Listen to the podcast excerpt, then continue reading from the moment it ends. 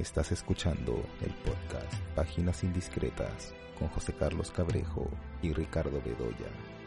Hola, aquí estamos en un nuevo episodio del podcast eh, Páginas Indiscretas. Yo soy José Carlos eh, Cabrejo y como siempre estoy acompañado por eh, Ricardo Bedoya y en esta oportunidad eh, vamos a conversar sobre el, corte de, Zack Snyder que se ha hecho de la Liga de la Justicia, ¿no? Esta película que se estrenó hace muchos años en, Lima. Y bueno, no sé qué recuerdos tendrás tú, Ricardo, de, la versión de la Liga de la Justicia que, que se estrenó en el Perú.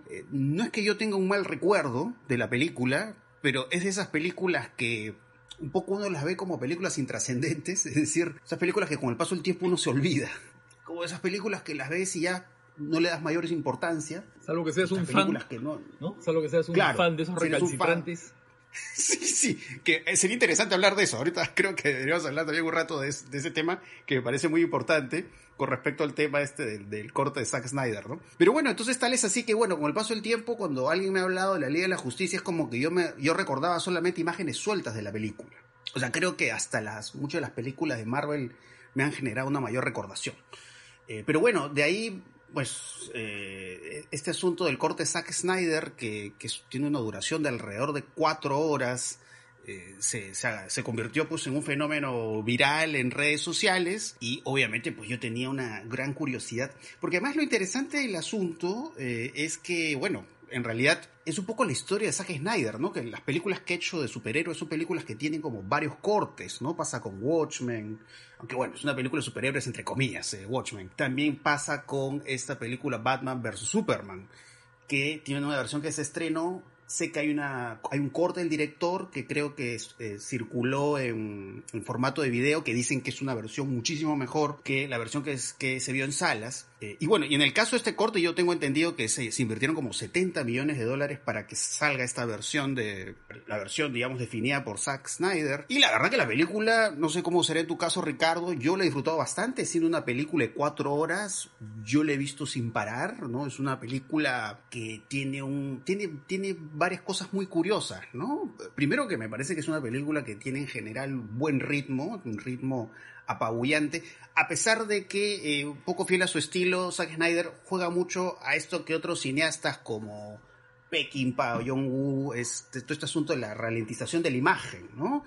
juega mucho a eso y también es muy interesante cómo pues nos mete más en los personajes, ¿no? Porque justo yo hace poco volví a ver la, la versión original de la Liga de la Justicia, poco para justamente tratar de recordarla, porque es lo que mencionaba hace un rato. Y bueno, o sea, es, una diferencia abismal en términos de calidad, ¿no? Un poco uno ve la versión originaria, Liga de la Justicia, y sentí que estaba viendo una película de, juguetes en acción, ¿no? O sea, sentí que no estaba viendo personajes, sino como figuritas, ¿no? situaciones de acción y de peligro, ¿no? pero tú sientes en esta, en esta nueva versión que realmente pues eh, profundiza algunos personajes, incluso se mete en, su mente, ¿no? Hay momentos en los cuales no sabes si lo que estás viendo está pasando o de pronto es un estado pues de sueño. Este personaje Flash que es como el bufón de los personajes de la Ley de la Justicia me parece que funciona muchísimo mejor en esta película. Entonces es una película que la verdad he disfrutado bastante y obviamente, como mencionabas hace un rato, trae a colación también este asunto de los, de los fans, ¿no?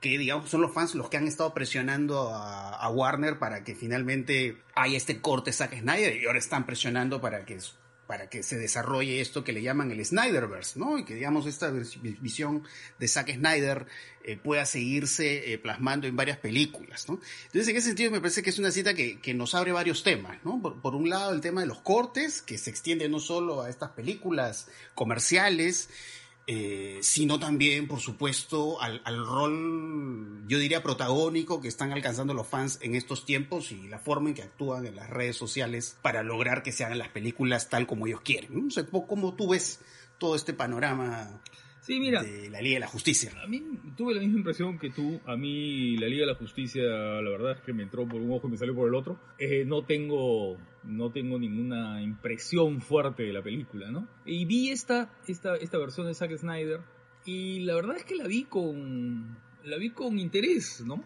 Yo creo que tiene eh, todos los defectos que uno puede encontrar en las películas de Zack Snyder, ¿no?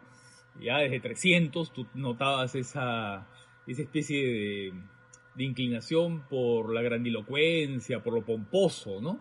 Y por supuesto estas fijaciones mitológicas que tiene, ¿no? Esta especie de alusiones permanentes a la mitología, ¿no? Eh, porque 300, eh, más que una película sobre el episodio de Leonidas y las Termópilas y qué sé yo, era una especie de recreación del peplum, eh, del peplum de los años, de comienzo de los 60, fines de los 50 y comienzo de los 60, con estos personajes, este, prominentes, digamos, muy, ¿no es cierto?, estos forzudos, en el estilo de Steve Reeves o, ¿no es cierto?, de todos estos que salieron en esa época, eh, Hércules, Sansón, eh, Machiste, Ulises, en fin, todos estos personajes. Y era un poco esa recreación, pero una recreación, claro, llevada a la era digital, ¿no? Y entonces, claro, en realidad los 300 no eran 300, no que eran seguramente 4 o 5 que estaban eh, clonados y reproducidos digitalmente. Y aquí uno siente más o menos lo mismo, ¿no? Eh, hay una onda mitológica y mesiánica en Snyder, ¿no? Y entonces, claro, el momento cumbre, acá vamos a tener que spoilear un poco porque no podemos hablar de la película, ¿no? Eh, yo, creo que mejor sería spoilear porque eh, habría que hacer la advertencia ahorita que vamos a spoilear. porque eso va a permitir hablar de algunas cosas, porque tampoco todo, pues, ¿no? Pero es un poco la... la, la, voy a spoilear sin, sin, sin decir demasiado, ¿no? Pero un poco esta especie de, eh, y ahora que estamos en Domingo de Resurrección, ¿no? que estamos este, grabando esta, este episodio en Domingo de Resurrección, ¿no es cierto? Hay también esta especie de, de resurrección de un personaje mesiánico, ¿no? De un personaje mesiánico que aparece ahí y que además es fundamental porque todos los, todo el grupo reunido de héroes, ¿no es cierto? Lo necesita, lo necesita para poder culminar ¿no es cierto?, el, trabajo que están emprendiendo. Y todo esto, pues, es de una especie así de grandilocuencia extraordinaria, ¿no? Ahora, lo que pasa es que eh, creo que Zack Snyder lo que hace bien es eh, contarnos la historia de cada uno de ellos, digamos, ¿no? Cómo eh, y eso yo creo la principal distinción con la versión anterior, ¿no? Claro. Que profundiza más, ¿no? Los personajes. Cómo los va vinculando y cómo los va relacionando, ¿no? Eh, y entonces eso es lo que le permite hacer una suma como de cereales, ¿no? Como esos cereales, eh, los viejos cereales, ¿no? Entonces, claro, tú tienes ahí media hora de cada, cada uno, eh, lo cual va, sumiendo, va sumando minutos y además va planteando con claridad un poco el desarrollo de la acción y el desarrollo de los personajes, ¿no? Y entonces, claro, por supuesto que todos son absolutamente estereotipados, ¿no? Pero bueno, tampoco puedes esperar de que tengan, pues, este, grandes desarrollos, ¿no? Eh, por supuesto está el problema todo con los padres, siempre es un problema paternal, ¿no? El problema de Cyborg con su papá, el problema de Flash con su papá, el, eh, eh, eh, y bueno, y Superman que es el papá de todos, y todos están sufriendo por él, ¿no es cierto? Entonces hay una especie de, ¿no? Es una especie de, de, patriarcado simbólico el de, el de Superman, ¿no? Entonces, claro, eso es un poco lo que le quiere dar carne a los personajes, ¿no? Esto, este, este dramatismo, este, este, este conflicto, ¿no? Y por otro lado, claro, incluso los villanos también son paternales, ¿no? Porque uno, no, no, no quiero hablar mucho de eso, pero uno parece que fuera ¿no es cierto?, el hijo eh, al que se le entregan poderes para o ¿no es, cierto? es la mano sucia, digamos, la mano, ¿no? Que, que, hace el trabajo sucio. Es un poco como, como la relación del emperador Palpatine con Darth Vader en Star Wars. un poco esa tipo de relación en el lado del mal, vamos a decir. Bueno, entonces, mira, lo que yo vi en la película es eso. Eso la, la, la, vi como, ah, ya termina uno, ah, empieza la otra serial, ah, empieza la tercera, empieza la cuarta, empieza la quinta y al final viene todo el resumen, ¿no es cierto? Con la resurrección de la que hemos hablado, ¿no? Y la subida al cielo. Entonces, eh, creo que esa es el, la gracia de la película y el interés. Ahora, evidentemente que es sufre de una inflación de recursos extraordinario, ¿no? Las cámaras lentas, los cielos enrojecidos, los crepúsculos. Y, ya resulta, pues, este, eh, un poco exagerado y kitsch, ¿no? Todo, ¿no? Pero bueno, esa es un poco la onda y la sensibilidad de, Zack Snyder, ¿no? Y creo que está en todas sus claro, películas. ¿no? Ahora es curioso, ¿no? Porque, eh, digamos, en términos, en términos de relato, de la narrativa de fondo, vamos a decir, eh, un poco que encontramos lo mismo que puedes encontrar en las películas de Avengers, ¿no? Digamos, esta, esta idea de búsqueda, vamos a decir, que así como se buscan eh, las gemas de Thanos, ¿no? En, yo que sé, en Endgame, acá buscan estas cajas madres, ¿no? entonces, digamos, es como que este asunto del relato del héroe es, el mismo, pero claro, ¿no? Hay estos, hay estos elementos muy distintivos de, todo lo que es el, el, tratamiento especial que hace Zack Snyder, sobre todo el asunto visual, ¿no? Porque es, un poco comparando con estas, estas películas de, de, Marvel, de Avengers sobre todo, ¿no? Que son películas mucho más eh, coloridas, ¿no? Es una película opaca, ¿no? Usted tiene una, tiene una oscuridad pues que linda con lo, con lo gótico, ¿no? Y estas, estas criaturas voladoras, ¿no? Que parecen como hadas, ¿no? como hadas góticas. Y ahora este mundo metálico, porque, eh, o sea, algo que, que, me llamó la atención, justo contrastando con la versión original, es... Eh, que incluso el, el, diseño visual de algunos personajes ha cambiado. Este personaje de Steppenwolf, ¿no? Que en esta versión pues tiene esta, esta, digamos, esta dimensión que es como mucho más robótica, ¿no? En comparación a, su imagen en la película anterior, ¿no? Y bueno, un poco de estos personajes, claro, el personaje este de Víctor, ¿no? Que es justamente como un cyborg, me, me, pareció el personaje más, más interesante, digamos, en, en, su conflicto con la figura paterna, ¿no? Y lo que mencionaba de Superman, pues, es, es muy curioso también, ¿no? Porque claro, este idea del sacrificio, ¿no? Y es, estas connotaciones, eh, como tú dices, mesiánicas, crísticas, son muy interesantes, ¿no? Que es como lo que pasa con el personaje de Iron Man en Endgame, ¿no? Es esta idea de sacrificarse por el prójimo, o esta idea del elegido. Pero bueno, DC tiende más, en, muchos casos, a esta, esta oscuridad, ¿no? O, esta forma también muy curiosa de meterse en la cabeza de los personajes, ¿no? Porque hay esta secuencia hacia el final, que es un poco lo mencioné indirectamente al comienzo, que es como esta escena como onírica, bueno, no voy a tratar de no dar muchos detalles, ¿no? Y claro, ¿no? Es, es como esta película de cuatro horas, pues que te abre varias puertas, ¿no? Y, claro, ¿no? imagino que eso es lo que pasa con los fans, ¿no? Que están con las ganas de ver, bueno, cómo se seguiría pues desarrollando, digamos, la historia de estos personajes desde la eh, mirada de Zack Snyder, ¿no? y da la impresión, no, no está confirmado, pero parece que les van a hacer caso, ¿no? son fans, por cierto, muy pesados, ¿no? Muy pesados, que, digamos, molestan, crean hashtags y presionan, presionan, presionan, y parece que van a cumplir sus sueños. claro, no, pero además, este, digamos que Zack Snyder ahí abre no solamente varias puertas, sino que anuncia, ¿no? Anuncia, anuncia nuevos conflictos para los personajes, sobre todo para dos de ellos, claramente, para dos de ellos, reviviendo a villanos que habían sido puestos con la congeladora por, por el momento, ¿no? Pero que están ahí vivitos y coleando. Los dos tienen apariciones breves, pero son apariciones bien importantes porque están revelando claves sobre lo que va a venir, ¿no es cierto? Y tienen vinculación con los dos, este, digamos, con los dos eh, personajes más importantes de, de DC, ¿no? Que son los más populares en todo caso, ¿no?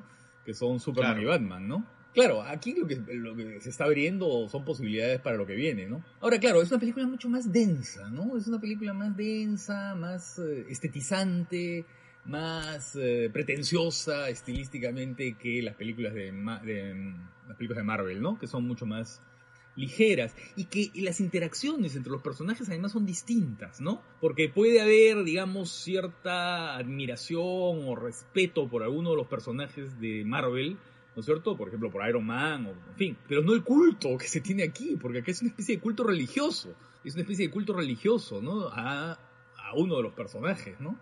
Y eso es, eso es bien, bien, bien curioso y, y, particular, ¿no? Y que se refleja en esta secuencia, que es la secuencia en la...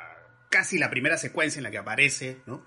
Que es pues toda esta, digamos, toda esta espectacularización del personaje Superman, ¿no? Que, se ve claramente en esta secuencia en la que se encuentra, digamos, con los otros miembros de la Liga de la Justicia, ¿no? Que claro, justo comparando con la versión anterior, digamos, es, es una secuencia más larga, ¿no? En la que, claro, la, fuerza del personaje se hace mucho más notoria, ¿no? Y mucho más, eh, más imponente, ¿no? Y claro, las películas de Marvel, uno siente un poco más este espíritu de, de película familiar, ¿no? de de película, digamos, digamos, puede encajar, bueno, un público adulto, pero también un público más, más infantil, ¿no? Pero pues en DC a veces, pues, o muchas veces, ¿no?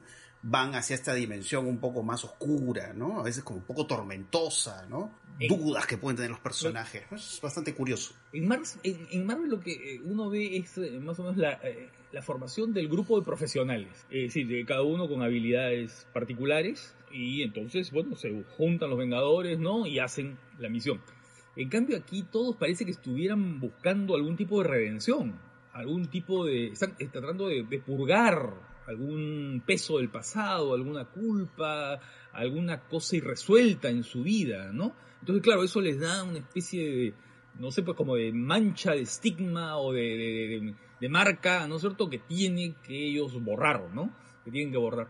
Entonces, claro, por eso es que las películas de Marvel se sienten mucho más eh, dinámicas en ese sentido, ¿no? Porque, claro, las relaciones entre ellos son, eh, son relaciones en las que, claro, uno se apoya en el otro porque sabe que el otro tiene la habilidad para tal cosa, ¿no? Son como las películas de Howard Hawks, ¿no es cierto? Como estos, estos vaqueros, uno eh, dispara mejor que el otro y el otro está aprendiendo con la observación, ¿no es cierto? Y el otro es más, este, digamos, tiene mayor destreza con los caballos o qué sé yo, ¿no? Y entonces hay ahí como un reparto de utilidades, ¿no? de, habilidades. En cambio, en, aquí no, aquí todos son personajes que llegan a tratar de, a tratar de purificarse a sí mismos, ¿no? Parece que Paul Schrader hubiera escrito los guiones, ¿no? Pero no. Sí, sí, yo creo que ahí, ahí en efecto hay, hay, una gran distinción.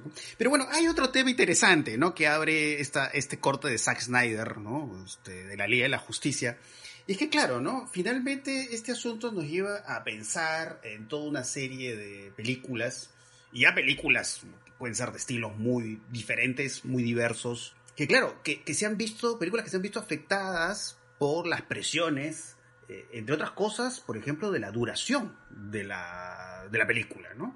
Eh, porque claro, notoriamente en el caso de la, la primera versión de la Ley de la Justicia, claramente es una película que se da afectada porque está pues ajustada, pues eh, los conflictos se resuelven mucho más rápidamente, mientras que acá pues Zack Snyder claramente ha hecho lo que le ha dado la gana, ¿no? Y ha profundizado, ha detallado mucho mejor las relaciones que tienen entre los personajes, ¿no?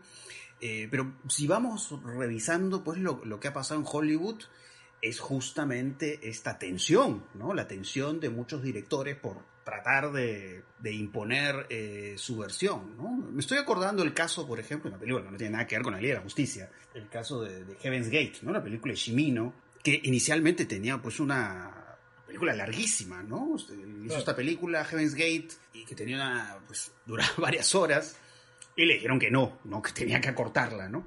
Pero ahí, bueno, ya sabemos que Puerta al Cielo pues pasó por toda una historia conflictiva, ¿no? O sea, se gastó un montón de dinero en esa película, eh, la crítica, la crítica la destrozó, la crítica la destrozó. La destruyó, pero un poco en la línea de Blade Runner, que también tiene otros cortes, eh, con el paso del tiempo, eh, la película de Shimino pues, ha, ido ganando prestigio, ¿no? Ha empezado a verse de otra forma. Y también esta situación en la cual Shimino ha podido, pues, digamos, hacer cortes que se ajustan más pues, a, a, su visión, ¿no? Lo que él lo que él cree que debería haber sido, o creyó, o ya falleció, porque creyó que debió ser el corte final de, de Puerta al Cielo. Y un poco me hace pensar una película como Puerta al Cielo, eh, ¿qué hubiera pasado que una película como esa se hubiera hecho en estos tiempos? Probablemente eh, habría tenido suerte con Netflix, ¿no? Decirle, bueno, ¿quieres hacer algo de varias horas? Hazlo. Un poco como el irlandés de Scorsese, ¿no? Entonces la libertad que de pronto las plataformas pueden dar ahora, que no se ajustan a esta necesidad de preocuparse por el tema de la duración de la película como normalmente ha pasado con las salas de cine. Y justo leí hace poco, Margot Robbie había dicho que hay una versión como de, no sé si una versión, pero que en realidad hay como 20 horas de material de Eras una vez en Hollywood, de Quentin Tarantino, ¿no? Que además creo que yo ya había leído que él quería hacer como una suerte de serie, ¿no? De, serie de, todo este material que tiene de Eras una vez en Hollywood y yo creo que las plataformas, eh, las plataformas de streaming son las que están permitiendo estas posibilidades de prolongación de estas eh, estas historias pues que han querido contar los directores.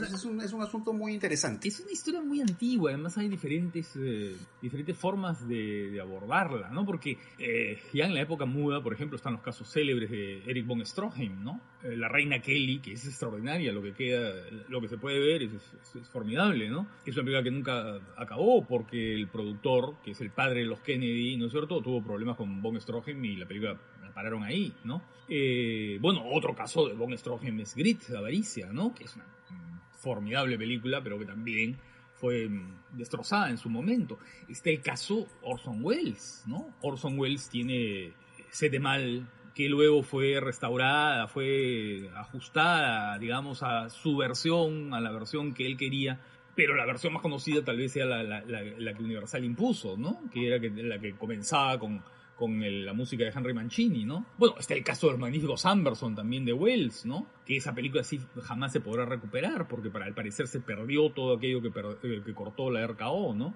Hay muchos casos de esos, ¿no? Y, luego están las versiones, claro, del director, ¿no? eh, o las versiones extendidas, ¿no? Porque no es lo mismo una versión del director que una versión extendida, ¿no? Porque el, director puede reformular su película, más o menos quedar en el mismo, en el mismo tiempo. Pero hay casos en los que sí, como por ejemplo tú mencionas la película de Chimino, en la que sí se recuperó el tiempo. Lo mismo que pasó con Eras una vez en América, de Leone. Que la versión original es larguísima, dura cerca de cuatro horas. Y hay varias versiones. Se estrenó una en América Latina, se estrenó otra en, en Estados Unidos, ¿no? Y ahora ya se puede ver una versión restaurada, que fue la, versión, la, primera versión, ¿no? Ahora, también es el caso de los directores que, digamos, vuelven sobre sus propias películas, ¿no? Por ejemplo, el caso de Truffaut. Truffaut reeditó las dos inglesas y la convirtió en las dos inglesas y el continente, ¿no? En una versión eh, que él hizo eh, poco después del estreno, además, porque mm, eh, el estreno parece que fue un fracaso y, ¿no? Y él mm, cambió la película. Y luego está, por supuesto, Coppola, ¿no? Que, le mete mano a todas sus películas, ¿no? Que reedita, que, está reeditando su película. Acaba de reeditar El Padrino 3, ¿no? En una versión una versión que, en fin, yo no conozco, no he visto todavía, me muero ganas de verla, pero no, parece que es muy, muy distinta, ¿no? Le ha cambiado un poco la estructura, las líneas narrativas, las ha reacomodado, no sé. Bueno, lo hizo con, con Apocalypse Now, ¿no? Apocalypse Now, has visto la cantidad de finales que tiene, o a veces pone, o a veces saca la secuencia de la plantación, la plantación francesa, ¿no? en Indochina, de los franceses de colonialistas, ¿no? Entonces, hay muchas posibilidades de eso, ¿no? Y claro, siempre los estudios cinematográficos y no solamente en Hollywood, ¿no? También en Europa, siempre han tenido miedo a las películas así demasiado largas, ¿no? Porque claro, una película demasiado larga evita eh, que se den más funciones diarias, ¿no? Entonces eso es un problema para, para, para las salas, porque claro, una película de tres horas eh, supone que hayan pocas funciones, y sobre todo en una época como esta, ¿no? En épocas en las cuales eh, las salas pues tienen funciones una tras otra. Pero no te olvides que, por ejemplo, en los años 50 y 60, cuando el cine competía con la televisión con fuerza, ¿no es cierto? Con el cinemascope y con todos estos formatos, el formatos anchos, las películas pues duraban muchísimo. Mira tú las películas estas de Semana Santa, que ahora pasan las versiones Bamba, ¿no? Eh, ya no pasan los 10 mandamientos originales, sino que pasan otra cosa, o Ben Hur eh, pasan la nueva versión. Pero las, eh, los originales duraban 3 o 4 horas. Todas estas películas muy espectaculares y con intermedio, tenían intermedio y demás. Tú no has vivido eso, pues. ¿No? Cuando los cines tenían telones que se abrían, ¿no es cierto? Eh, entraba la obertura, en algunas películas una obertura, eh, había unos minutos así musicales sin ver imagen todavía, luego empezaba la película y luego había un intermedio, ¿no? Había intermedio y claro, las películas duran tres horas o cuatro horas, ¿no? Entonces, este, siempre han tenido miedo a eso, salvo en los casos de estas películas ultra espectaculares, ¿no? En las que sí se podían dar el lujo de... Pero claro, también la forma de exhibición cambió, porque esas películas estrenaban en una, dos o tres salas nada más. Entonces podían mantener ahí meses de meses. En cambio ahora no, ahora el sistema cambió totalmente, ¿no es cierto? Y el consumo tiene que ser rápido y acelerado. Yo creo que a partir de los años 70 el cambio fue brutal, ¿no? A partir de la llegada del blockbuster y ya todo cambió, cambió el espectador y cambió la forma de consumo, ¿no?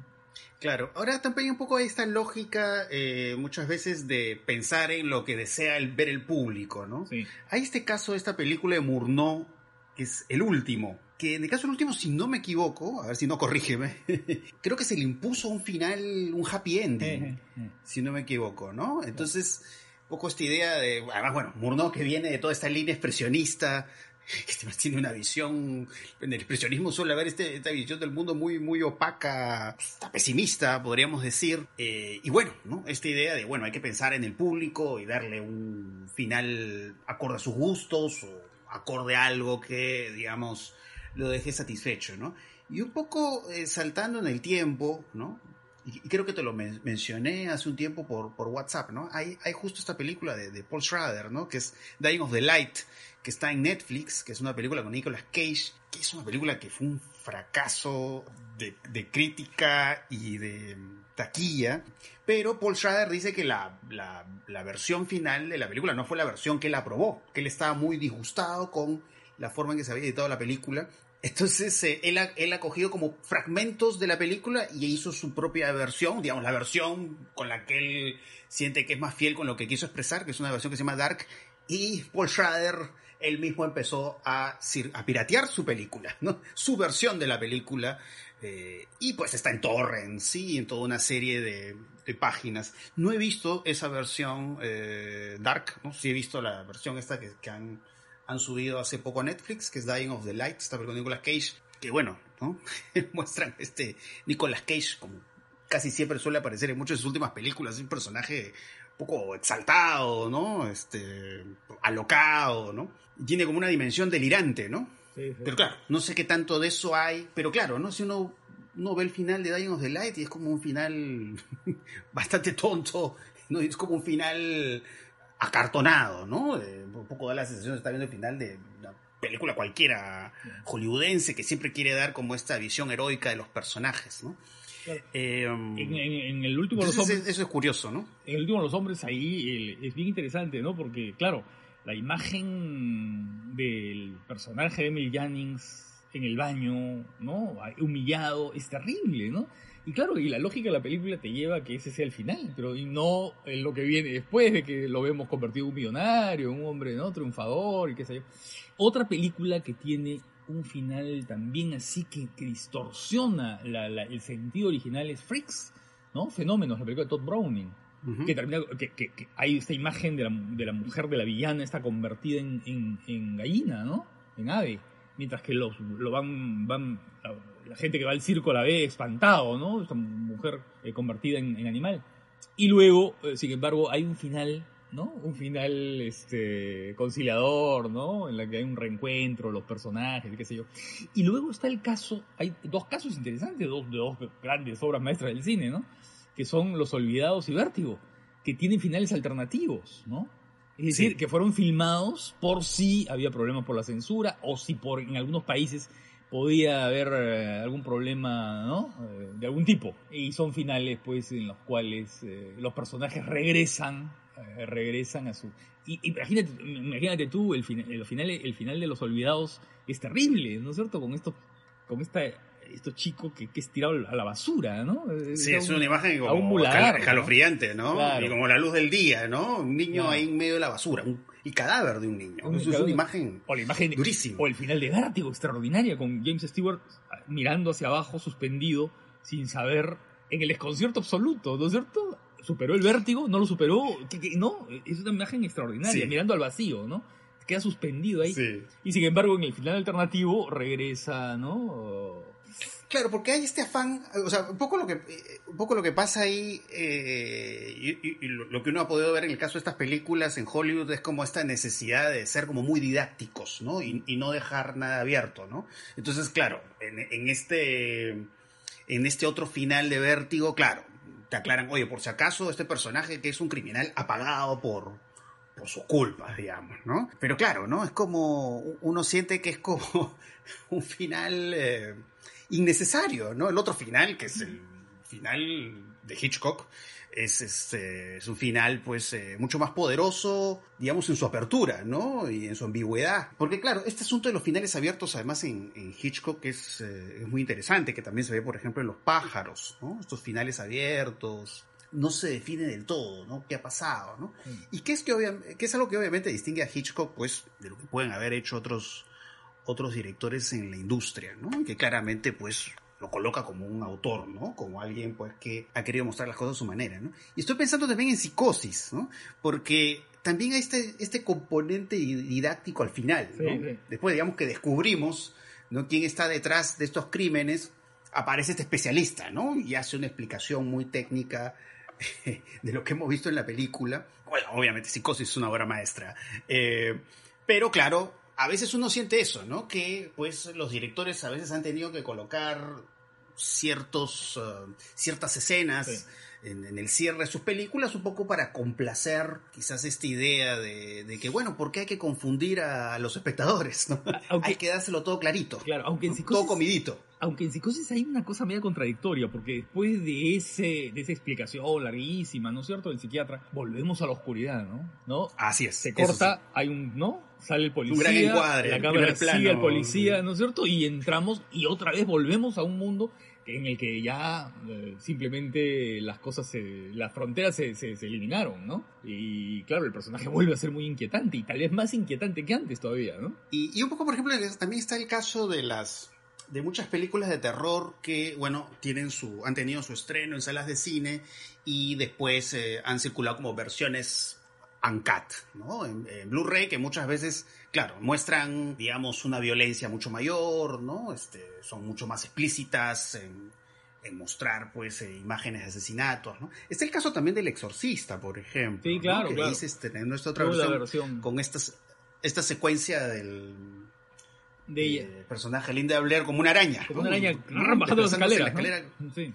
Sí, sí, sí, sí.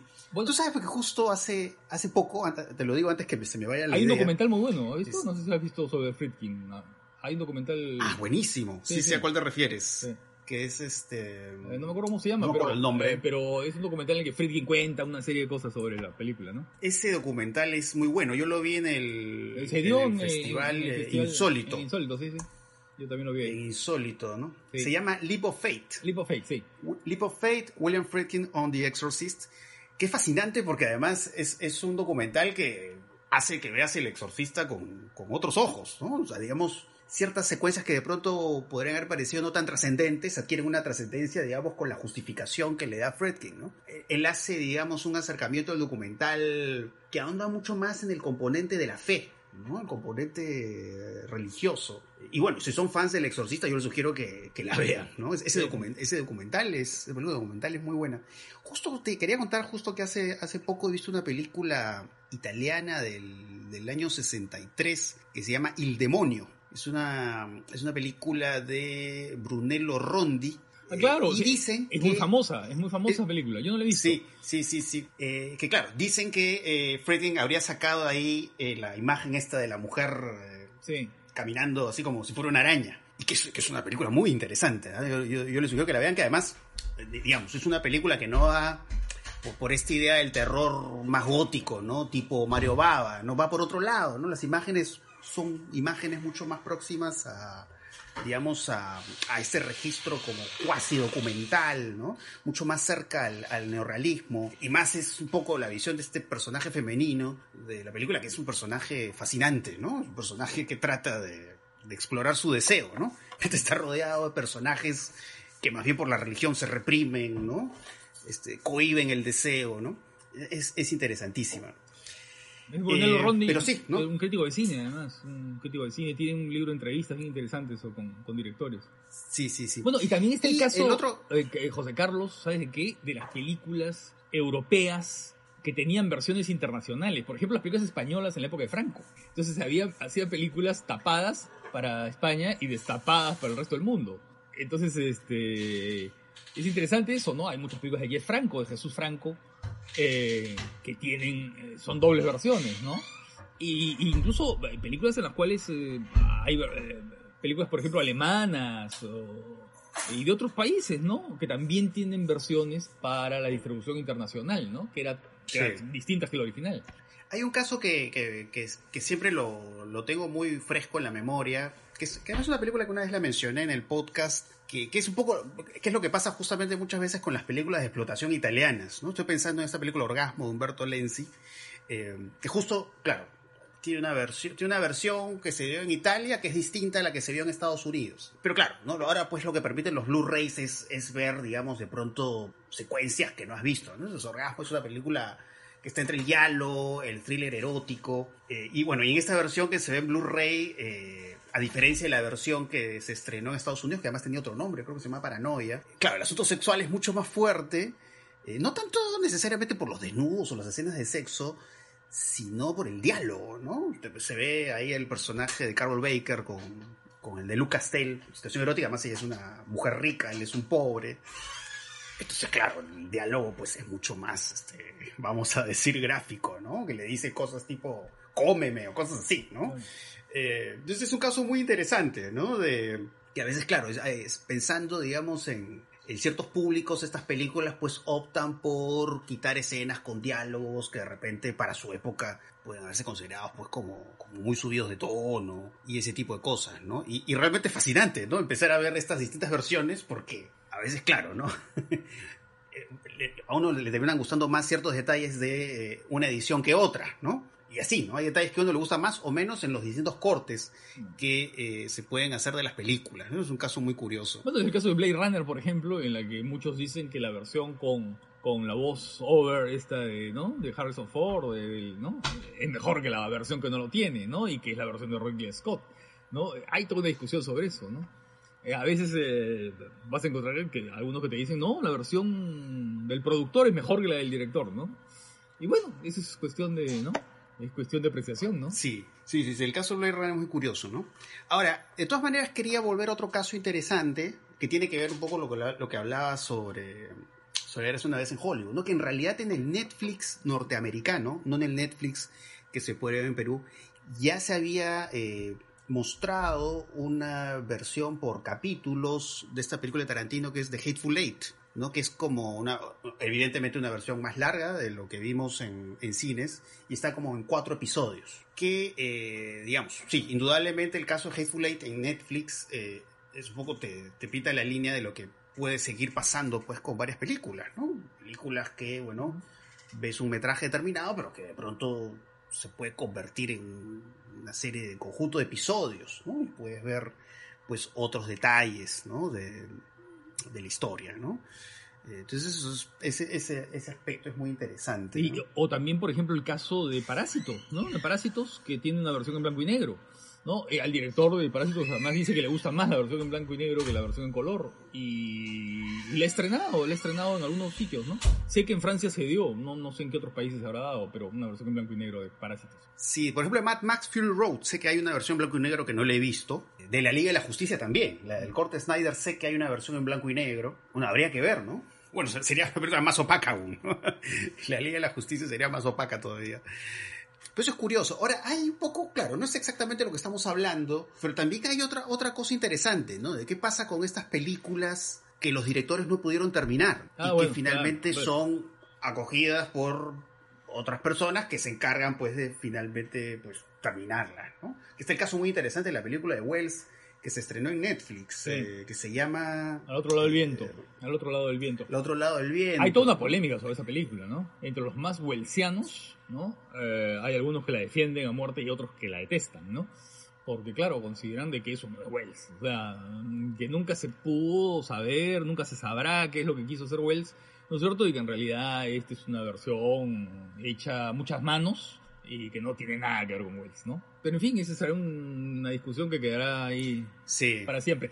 Otra película. Lo que pasa es que igual, en, en cualquiera de la posición que uno esté, igual es una película que tiene pasajes fascinantes, ¿ah? Sí. Este, tiene momentos notables, ¿no? Otra, Cómo, juega también con esta sensibilidad psicodélica y todo eso. Es muy interesante esa película. otra, Más allá de la discusión de si es Wells o no. Claro. Exact- exactamente Wells. Otra película que está ahí, ¿no es cierto? Que todo el mundo quiere ver y que alguna vez tal vez se vea, es el día que el, palacio- el, día que el payaso lloró, de Jerry Lewis. Jerry Lewis la terminó, eh, pero nunca la quiso mos- mostrar. Y luego hubo una serie de problemas legales y qué sé yo, y la película está completa, está ahí. Eh, se pueden ver algunos fragmentos en YouTube, están algunas cosas, pero ojalá que alguna vez se pueda ver, ¿no? Y, la, y hay algunos, porque parece que hay una copia que circula en Francia, una copia completa, y a, a los que la han visto completa dicen que es extraordinaria, ¿no? Ah, Pero habrá que ver. Quiero mencionar otro caso curioso, ¿no? Porque es curioso que estamos hablando de Orson Welles, que Orson Welles es, es un peso pesado del cine. Quiero hablar un poco del caso de, de estas películas que recupera eh, Nicolas Winding Refn, ¿no? Este, Ah, sí, este sí. director que, bueno, a- aparte de, de ser cineasta, eh, hace algo que a mí me parece muy loable, que es eso, ¿no? Es películas perdidas que están por ahí.